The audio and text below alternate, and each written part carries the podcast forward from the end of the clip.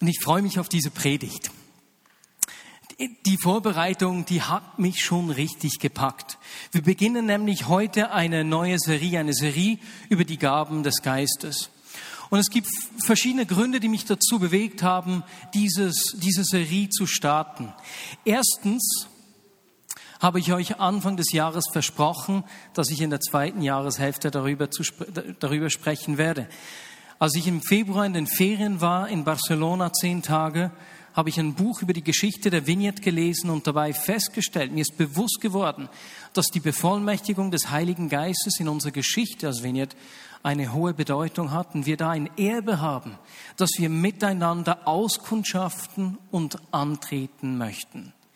Zweitens habe ich festgestellt, dass wir in den letzten Jahren eine deutliche Zunahme am qualitativen und inhaltlichen Wirken Gottes erlebt haben. Und das hat mich echt gefreut zu sehen, wie wir miteinander erleben, wie Gott eingreift.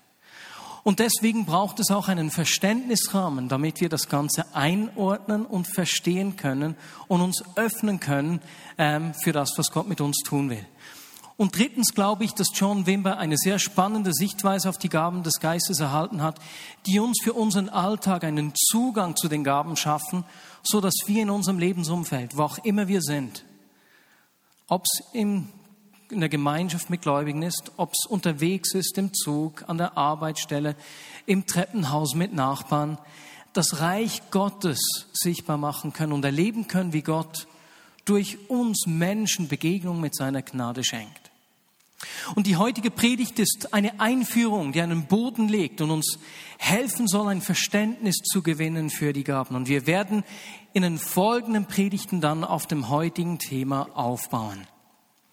Und ich möchte zuerst beginnen und über drei weit verbreitete Fehler sprechen, Fehler miteinander anschauen, die wir häufig machen, wenn wir uns über Gaben Gedanken machen.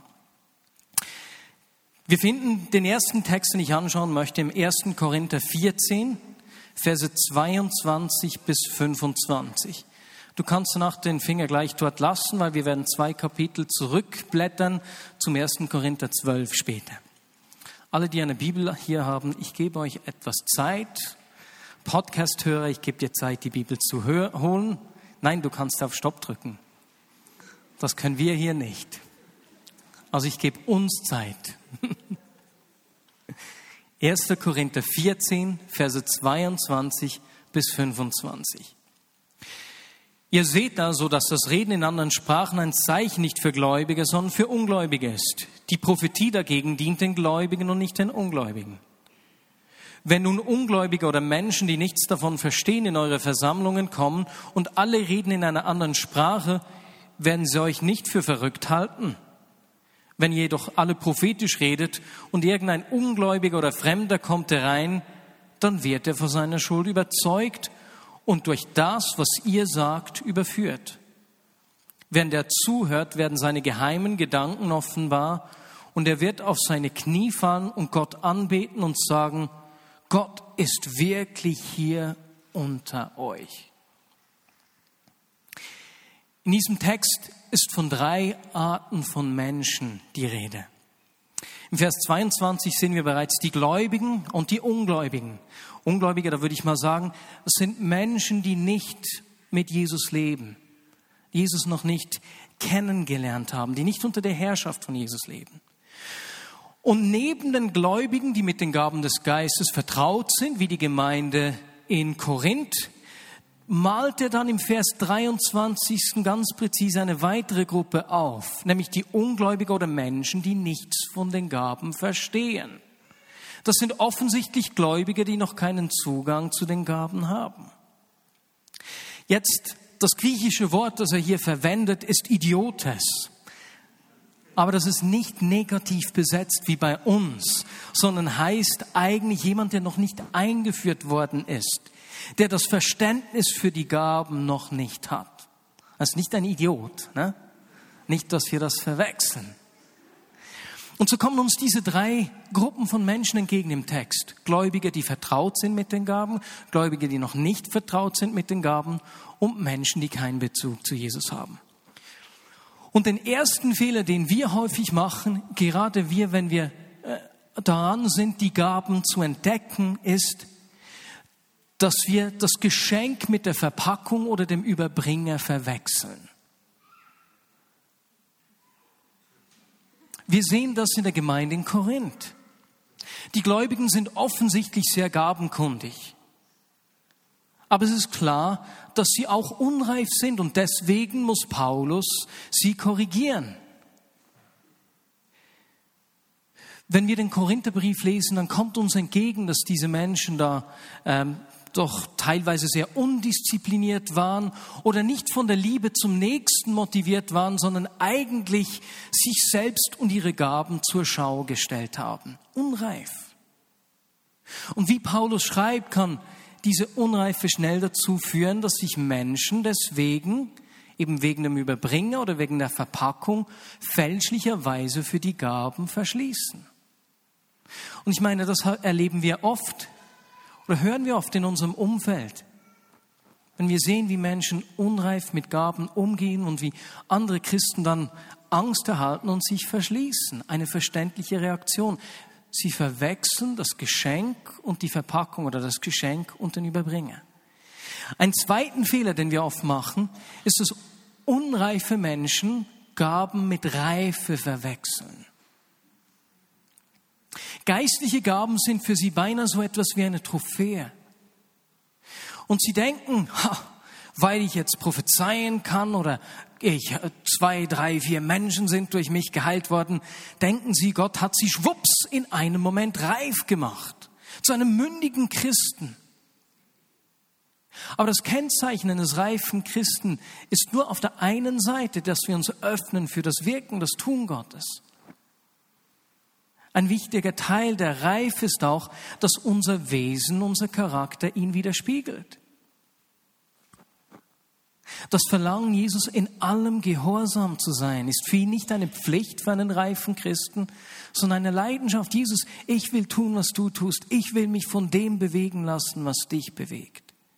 Ich will mich Menschen verschenken, nicht um mich zur Schau zu stellen, sondern weil ich die Not sehe und weiß, dein Herz schlägt für diese Menschen.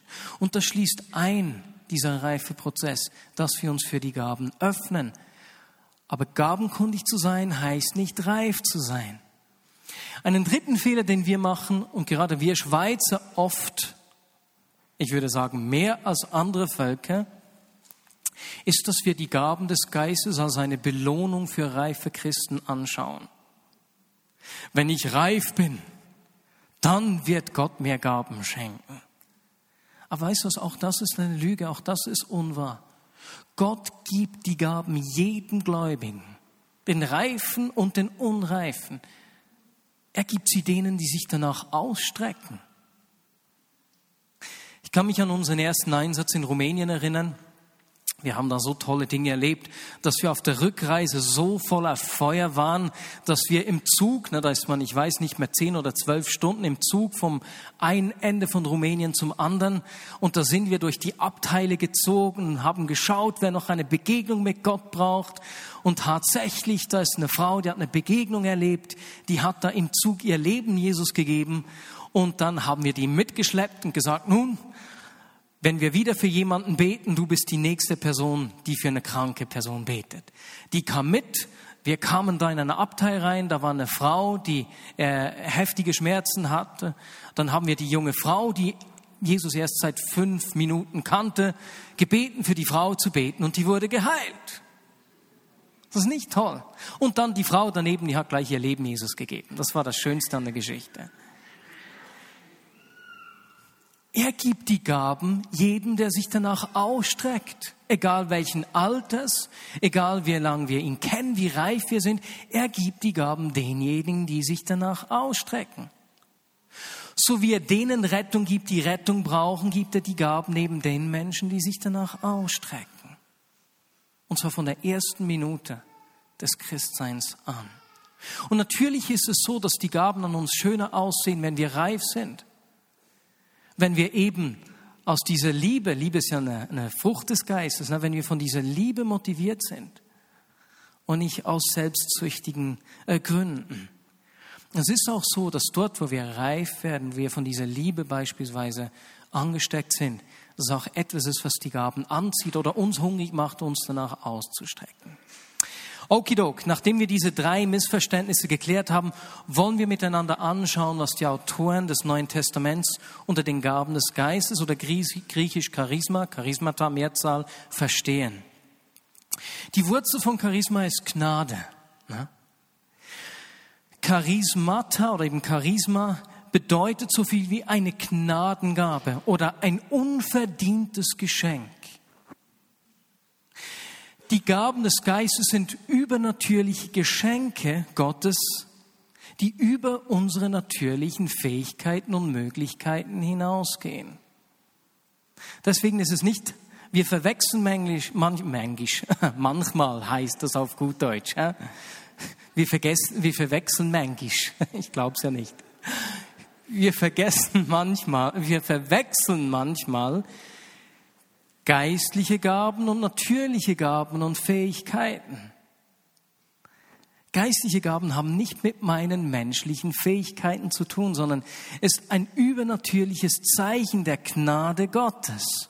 Russell Spittler von der Fuller University hat John Wimber inspiriert und von Gracelets gesprochen von den Geistesgaben, ein Gracelet, sozusagen ein kleiner Tropfen der Gnade Gottes, ein Zeichen, ein Ausdruck der Gnade Gottes, die Gott uns für eine andere Person schenkt. Wie so ein kleines Geschenk, das uns gegeben wird, um es weiterzugeben. Petrus drückt es im 1. Petrus 4, Verse 10 und 11 folgendermaßen aus. Gott hat jedem von euch Gaben geschenkt, mit denen ihr einander dienen sollt. Setzt sie gut ein, damit sichtbar wird, wie vielfältig Gottes Gnade ist. Auch da wieder, wir sehen zwei Dinge. Erstens, wie ich gerade gesagt habe, Gaben sind ein Ausdruck der Gnade Gottes. Und zweitens, nicht wir kommen in den Genuss der Gaben, sondern andere Menschen. Es ist für sonst jemanden bestimmt. Und dieses Konzept, dass Gott uns etwas schenkt, das zum Weitergeben gedacht ist, kommt uns sowohl im 1. Korinther 12, im Römer 12, Epheser 4 und eben im 1. Petrus 4, 10 entgegen. Eine weitere Bibelstelle, die uns hilft, diesem, dieser Vorstellung von den Gaben noch mehr auf die Spur zu kommen, ist 1. Korinther 12, Verse 4 bis 7. Und wir werden uns vor allem dann auf den Vers 7 fokussieren. Ihr seid bestimmt mit dem Finger schon da, weil ich gesagt habe, ihr sollt es aufgeschlagen lassen. Ne? Es wäre wohl eine Seite zurück zu blättern. Deswegen lese ich gleich vor. Es gibt viele verschiedene Gaben, aber es ist ein und derselbe Geist, der sie uns zuteilt. Es gibt viele verschiedene Dienste, aber es ist ein und derselbe Herr, der uns damit beauftragt. Es gibt viele verschiedene Kräfte, aber es ist ein und derselbe Gott, durch den sie alle in uns allen wirksam werden. Bei jedem zeigt sich das Wirken des Geistes auf eine andere Weise, aber immer geht es um den Nutzen der ganzen Gemeinde. Jetzt das Erste, was wir sehen, ist, dass in diesem Text die ganze Dreieinigkeit am Werk ist. Ne? Der Heilige Geist teilt uns die Gaben zu. Jesus beauftragt uns. Und durch den Vater werden die Auswirkungen dieser Gaben wirksam oder sichtbar. Im Vers 4 wird der Heilige Geist als die Quelle dieser Gaben ähm, offenbart, aufgezeigt. Im Vers 5, der Vers 5 spricht davon, dass wir zu verschiedenen Diensten berufen worden sind. Darüber werde ich am Schluss noch etwas erzählen. Ein Dienst, Diakonia, ist jede Beschäftigung und jede Arbeit, die anderen Menschen zugutekommt. Also Jesus teilt uns Aufgaben zu, die anderen Menschen zugutekommen. Und dann im Vers 6, ne, der Vater lässt das Ganze wirksam werden, dass der Fokus auf der Auswirkung dieses Geschenkleins, diese, dieses Gracelets. Und die Wurzel des Wortes, die da enthalten ist, ist Energie. Und dann folgt im Vers 7 die Pointe, und hier möchte ich etwas länger bleiben. Zuerst mal, was ist der Sinn dieser Gaben? Ist auch schön.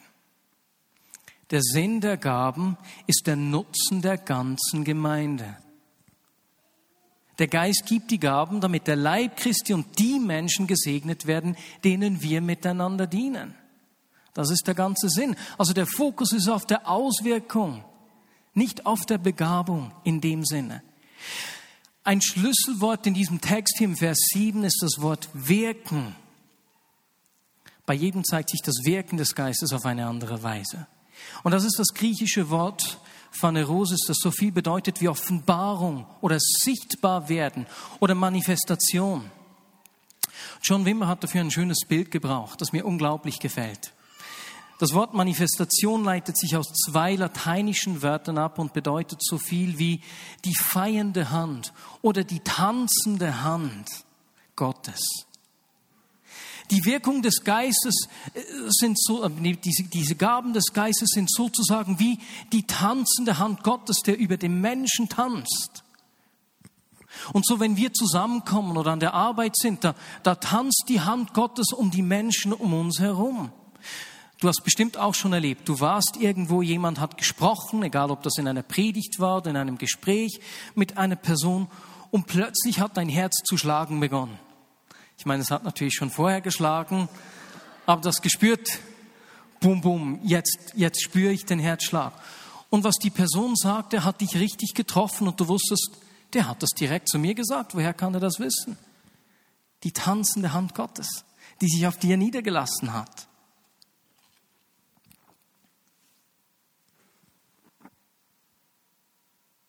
Oder jemand hat für dich gebetet oder du hast für jemanden gebetet.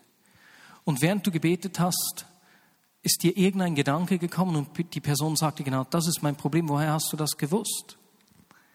Die tanzende Hand Gottes, die sich auf diese Person niedergelassen hat. Und diesen siebten Vers würde man besser übersetzen mit, jedem wird eine Gabe, eine Manifestation gegeben. Meine Übersetzung hat es geheißen, bei jedem zeigt sich das Wirken. Aber hier geht es um das Geben. Jedem wird diese, diese Wirkung zum Wohle aller gegeben. Und Paulus spricht hier nicht von deiner dauerhaften Verteilung, sondern dieses Verb, also er hat jedem eine Gabe gegeben. Welche Gabe hast du jetzt? Sondern dieses Verb ist in der Gegenwartsform und drückt so viel aus wie der Geist gibt diese Gaben und er gibt sie weiter. He keeps on giving it. Es ist etwas Andauerndes. Der Fokus oder Paulus spricht hier eben nicht von dieser dauerhaften Verteilung der Gabe, etwas, das wir danach besitzen und dann können wir es nach vorne nehmen, sondern er will uns laufend solche Geschenke für Menschen geben. Er ist laufend um uns herum, ne, die tanzende Hand Gottes, auf Menschen und will sie beschenken durch uns. Ist ein ganz anderer Fokus. Und mal kommt das Geschenk zur einen Person, dann zur nächsten. Mal betest du für einen Freund, der wird geheilt, im nächsten, nächsten Tag kommt er und ermutigt dich und sagt etwas, was er nicht wissen konnte über dir. Die tanzende Hand Gottes. Beispielsweise, du sprichst mit jemandem, jemand hat dich um Rat gefragt und plötzlich erinnerst du dich an eine Bibelstelle. Und eigentlich kannst du die nicht auswendig. Du weißt nicht, weswegen dir diese Bibelstelle eingefallen ist, aber die Stelle spricht so genau in das Leben dieser Person. Das ist eine Gabe des Geistes. Die tanzende Hand Gottes, die diesem Mensch begegnet ist. Oder du kommst in einen Raum und plötzlich weißt du etwas über die Situation oder Personen in diesem Raum, das du einfach nicht wissen kannst, natürlich gesehen. Das ist eine Gabe des Geistes, die tanzende Hand Gottes. So funktionieren diese Gaben des Geistes. Und danach zählt Paulus einige Gaben auf, ab dem Vers 8, und wir werden uns diesen äh, Gaben später zuwenden in einer der folgenden Predigten. Dem einen gibt ein Wort der Weisheit, dem anderen ein Wort der Kenntnis, einem dritten Glauben, einem vierten die Gabe der Heilung, der Wunderwirkung, der Prophetie, der Unterscheidung der Geister, der Zungenrede oder der Auslegung der Zungenrede. Das sind nicht Dinge, die wir wie natürliche Fähigkeiten anvertraut kriegen. Ja, welche Gabe hast jetzt du? Welche? Da verwechseln wir geistliche Gaben und natürliche Gaben miteinander. Und diese Ansicht legt manchmal sowas wie einen Deckel auf uns. Diese Vorstellung, dass wir dauerhaft für immer ausgestattet worden sind verschließt uns dafür, uns zu öffnen, wenn Gott uns solche Geschenke geben will. Denn nein, diese Gabe habe ich nicht. Moment, du meinst, du hast diese Fähigkeit nicht. Aber eine, eine Gabe des Geistes ist eine übernatürliche Sache, ein übernatürliches Geschenk, das nicht zwingend mit deinen menschlichen Fähigkeiten übereinstimmen muss. Er ist die Quelle, deswegen war er als der Heilige Geist als die Quelle im Vers 4 so von Bedeutung. Und wenn wir das falsch verstehen, verschließen wir uns für den Segen, den Gott durch uns anderen Menschen geben will. Ich will lernen, diese tanzende Hand Gottes zu erkennen. Ich will offene Augen haben, egal wo ich bin, ob das hier im Gottesdienst ist, ob es bei uns in der WG ist, mit Nachbarn oder wo auch immer. Ich will diese tanzende Hand Gottes sehen. Etwas weiteres, das hängt damit auch schon zusammen, wie ich das gesagt habe, das uns abhalten kann, uns für die Gaben des Geistes, nach den Gaben des Geistes auszustrecken, ist, dass wir gelernt haben, dass es eben mit natürlichen Fähigkeiten übereinstimmt. Das heißt, wenn eine Person fröhlich ist, immer fröhlich ist, ist sehr wahrscheinlich ihre Gabe, eine Ermutigerin zu sein wie Barnabas. Und es kann sein, dass wir so ein Geschenkchen kriegen, das mit unserer Persönlichkeit übereinstimmt. Das muss es aber nicht. Und ich hoffe, dass uns diese Vorstellung nicht als Deckel auf dem Kopf bleibt und uns so dafür verschließt, anderen Menschen Geschenke zu geben, die Gott durch uns austragen will. Ist das nicht schön? Ich meine, der, der, der, wie sagt man, nicht Weihnachtsmann, Sankt Nikolaus, ne? Also nicht eine eine christliche Erfindung oder so, aber dass wir so Geschenke austragen dürfen. Dass wir Geschenküberbringer sind, die diese Gaben des Geistes verteilen dürfen, diese kleinen Tropfen der Gnade. Zeichen der Gnade Gottes ist doch unwahrscheinlich. Und damit wir das Ganze etwas besser verstehen können, möchte ich zum Schluss, auch wieder inspiriert von John Wimber und Peter Wagner, die Begriffe Rolle, Gabe und Dienst voneinander unterscheiden und an praktischen Beispielen erklären. Was ist eine Rolle? Als Nachfolger von Jesus sind wir in erster Linie gerufen, ihm gehorsam zu sein, ihm ähnlich zu werden, in unserem Wesen, in unserem Charakter, aber auch in unserem Tun. Und deswegen sind mir die Dinge wichtig, die ihm wichtig sind. Wofür sein Herz brennt, beginnt meines mehr und mehr zu schlagen. Und das heißt beispielsweise, wenn ich, sehe, wenn ich die Gräuel sehe, die im Moment in Ägypten geschehen, und zwar sowohl an Christen als auch an Muslims, dann treibt es mich ins Gebet. Auch wenn ich nicht eine Berufung habe, Fürbitter zu sein. Es ist eine Rolle. Ich bin gehorsam. Jesus, dir sind die Menschen Ägypten wichtig, deswegen bete ich, dass dein Reich sichtbar wird. Ich bete für Frieden, dass du Frieden schenkst.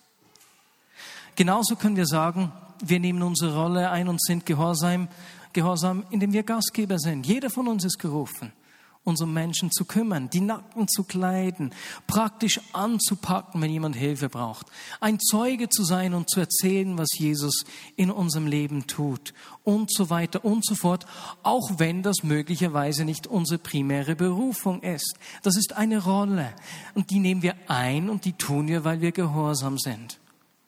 Diese Verantwortung haben wir alle. Und deswegen kann auch keiner sagen, nein, ich helfe hier nicht mit, das ist nicht meine Gabe. Damit zeigt er zwei Dinge. A, du hast Mühe mit Gehorsam, was eine reife Frage in den Raum stellt. Und zweitens, du hast die Gaben des Geistes falsch verstanden. Na? Zweitens, was die Gaben des Geistes. Wenn wir diese Rollen wahrnehmen, Nachbarn zum zum Kaffee einladen, ne? kann es sein, dass wir unterwegs solche Salbungen erhalten, solche Gracelets, kleine Tropfen der Gnade, mit denen Gott sich und seine Gnade durch uns sichtbar machen will. Sagen wir nochmals das Beispiel meines Nachbarn. Er kommt für einen Kaffee und während wir zusammen Kaffee trinken, kommt mir ein Gedanke. Ist das und das und das in deinem Leben geschehen? Woher weißt du das? Und in meiner Rolle, Gastgeber zu sein, die ich wahrgenommen habe, kommt plötzlich so ein Geschenk. Oder ein Beispiel mit der Gabe des Lehrens. Bestimmt haben die meisten hier im Raum auch schon mit Menschen gesprochen, die dich um Rat gefragt haben. Und dann sei das ein Freund, dein Kind, eine Kollegin, Ne? Und während du mit dieser Person sprichst und mit, deinem, mit deinem Intellekt, mit dem, was du gelernt hast, eine möglichst gute Antwort gibst, kommt dir plötzlich ein Gedanke, eine Idee und du merkst, wow, das ist nicht von mir. Das waren jetzt nicht meine Gedanken. Und die Person sagt, wow, genau das ist der Schlüssel. Ich meine, so etwas haben wir, haben viele von uns schon erlebt. Das ist so ein Gracelet, eine Gabe des Geistes, die einfach so ein, äh, auf dich herabgekommen ist die Gabe des Lehrens, die da gekommen ist, auch wenn das nicht deine primäre Berufung ist. Wir sind also in unseren Rollen treu, wir sind ihm gehorsam und unterwegs kommen diese Gaben. Kleine Geschenke zu uns, die wir weitergeben können. Das Gleiche ist auch möglich mit der Gabe der Heilung. Jemand sagt dir, dass er krank ist und du beginnst zu beten. Nicht, weil du eine besondere Berufung hast, nicht, weil du einen Heilungsdienst hast, sondern weil du treu bist der Rolle. Ne? Ich meine, als treuer Diener von Jesus tust du, was er dir gesagt hast. Du betest für die Person und da kann es sein, während du betest, kommt plötzlich so ein Gracelet, ein Tropfen der Gnade und du hast ein Wort der Erkenntnis. Oder die Gabe der Heilung und die Person wird geheilt. Und so wird jeder von uns beispielsweise bezeugen, von Jesus erzählen. Und doch nicht jeder von uns wird beispielsweise Evangelist werden. Das ist dann der nächste Schritt.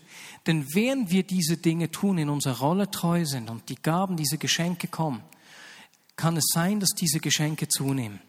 Und du erlebst nicht nur punktuell solche Geschenke der Heilung beispielsweise, sondern du merkst, die Zahl nimmt zu. Es kommen immer wieder Menschen zu dir. Und wenn die Häufigkeit und das Maß und die Gelegenheiten zunehmen, kann es sein, dass Menschen in einen Dienst geführt werden. Evangelisten werden und so weiter und so fort. Und auch da haben wir ein Problem, weil häufig verwechseln wir die Gaben und den Dienst. Ne? Und weil wir etwas, weil wir jemanden kennen, der beispielsweise, der ist sehr prophetisch, ne? der hat den Dienst des Propheten. Nein, nein, ich habe diese Gabe nicht. Und was wir meinen, nein, ich habe nicht die Begabung, ich habe noch nicht so viel erlebt wie der, ich habe nicht den Dienst. Aber es heißt nicht, dass Gott dir nicht punktuell in der Situation die Gabe der Prophetie schenken kann, um ins Leben eines Menschen zu sprechen. Und wenn wir verstehen, dass es die Rollen gibt, dass wenn wir der Rolle treu sind, diese Geschenke kommen, diese Gracelets, zu jedem von uns, der sich ausstreckt, und verstehen, dass sich daraus, wenn das zunimmt, auch ein Dienst entwickeln kann. Ein Dienst ist nicht etwas, das ich veranlasse, ne, sondern Gott schenkt die Berufung. Er macht das sichtbar. Er führt die Menschen zu mir. Er lässt es mehr und mehr bei mir geschehen. Dann hilft uns das doch ein Verständnis äh, entwickeln zu können. So, und ich möchte jetzt diese Predigt mit einer kurzen Zusammenfassung und einer weiteren Illustration schließen. Die Gaben des Geistes sind also nicht eine Trophäe. Sie sind auch nicht eine Belohnung für reife Christen, sondern diese kleinen Geschenke der Gnade Gottes erhalten wir, jeder von uns, der sich danach ausstreckt, um sie weiterzugeben und andere Menschen zu segnen. Ich freue mich schon auf unseren Alltag. Die Geschichten von den verschiedensten Unternehmen in Bern. Bernmobil, ne? Bus, Züge, Trams eignen sich besonders, dass man längere Zeit miteinander unterwegs, ne? Hat man Zeit, sich nach der tanzenden Hand Gottes auszustrecken? Denn Gott schenkt es jedem von uns, der sich ausstreckt und ein Auge gewinnen will für diese tanzende Hand Gottes. Die Illustration, die mir sehr gefällt, ist das Beispiel eines Klempners. Oder wie wir in der Schweiz sagen würden, eines Sanitärinstallateurs. Oder? Na, ein Klempner, es ist nicht so, dass wenn wir gerufen werden, einfach ein Werkzeug haben, wie ein Klempner, der das mal gekauft hat und das habe ich jetzt auf immer und ewig, na, das gehört mir und ich lerne schon immer besser damit umzugehen, aber das ist mein Tool, mein Werkzeug. Wenn ich auf einen Einsatz gerufen werde, nehme ich meinen Werkzeugkasten mit, in dem meine Werkzeuge sind. Sondern wenn wir gerufen werden und losgehen, nehmen wir den Werkzeugkasten mit, aber oho, der ist leer. Da hat es keine Werkzeuge drin. Wir gehen aus Gehorsam arbeiten und sind uns vollkommen bewusst, dass wir kein Werkzeug haben, um unseren Ruf zu bewahren. Wir haben keine Fähigkeit, das zu tun, außer wenn Gott kommt und er tut's. Und so steigen wir in den Lieferwagen, wir fahren hin, wir schauen uns diesen Arbeitsort an, da sagen wir das Klo, ne? und wissen, meine Güte, da ist mein Werkzeugkasten, ich weiß, da ist nichts drin. Wir öffnen diesen Werkzeugkasten, greifen rein und ah, das ist ein Werkzeug. Wow, ein Werkzeug, das der Heilige Geist reingelegt hat. Und wir beginnen zu flicken und während wir das tun, verschwindet das wieder. Und wir gehen weiter und beim nächsten Einsatz wissen wir wieder, oh mein Gott, oh Gott, oh Gott, oh Gott, hilf mir. Was legst du dieses Mal in diesen Werkzeugkasten? Und so dieses Ausstrecken nach dieser tanzenden Hand Gottes, nach diesem kleinen Tropfen der Gnade, durch den Gott seine Gnade anderen Menschen durch uns zeigen will, ist etwas vom Begeistertsten, das es gibt. Zu wissen, dass er das durch jeden von uns tut. Immer wieder. Uns diese Gaben in jeder Situation schenken will, ist unglaublich cool. Und gleichzeitig fühlen wir uns oft unsicher und hilflos, weil wir nicht in Kontrolle sind. Weil wir nicht das beste Werkzeug kaufen konnten und genau wussten, wir wissen, wie es funktioniert, sondern uns immer wieder öffnen, Jesus, lass mich ein Geschenk sein. Wo willst du Menschen heute durch mich so einen kleinen Tropfen der Gnade schenken? Und weil wir wissen, dass er so unglaublich großzügig ist, dass seine Großzügigkeit und seine Gnade so unermesslich ist, dass wir das nie vollkommen erfassen können, sondern wir die Ewigkeit brauchen, um dieser Gnade auf die Schliche zu kommen, können wir wissen. Er wird diese kleinen Tropfen der Großzügigkeit und der Gnade in unserem Alltag schenken. Ich will mich danach ausstrecken. Amen. Lass uns doch ein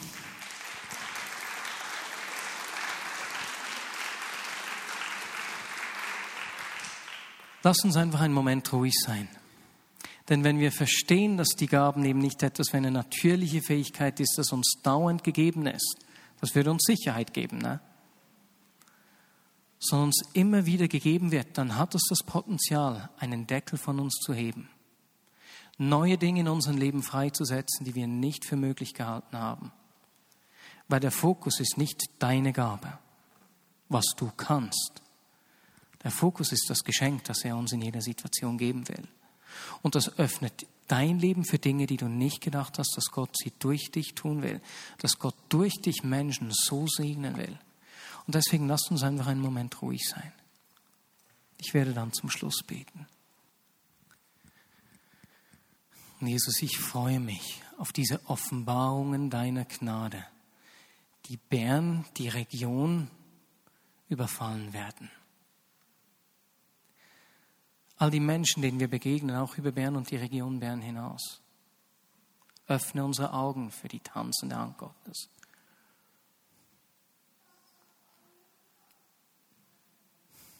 Ich danke dir, dass du uns Vorstellungen nimmst, die uns limitieren auf unsere menschlichen Fähigkeiten und Möglichkeiten und uns Mut gibst, uns auszustrecken und deine Gnade das wertvollste Gut, das es gibt, sichtbar zu machen. Und so sind wir Kulturarbeitende, die uns für Tanz interessieren. In einer ganz neuen Art und Weise. Jesus, wir wollen deine tanzende Hand auf den Menschen sehen. Mehr von dir. Amen.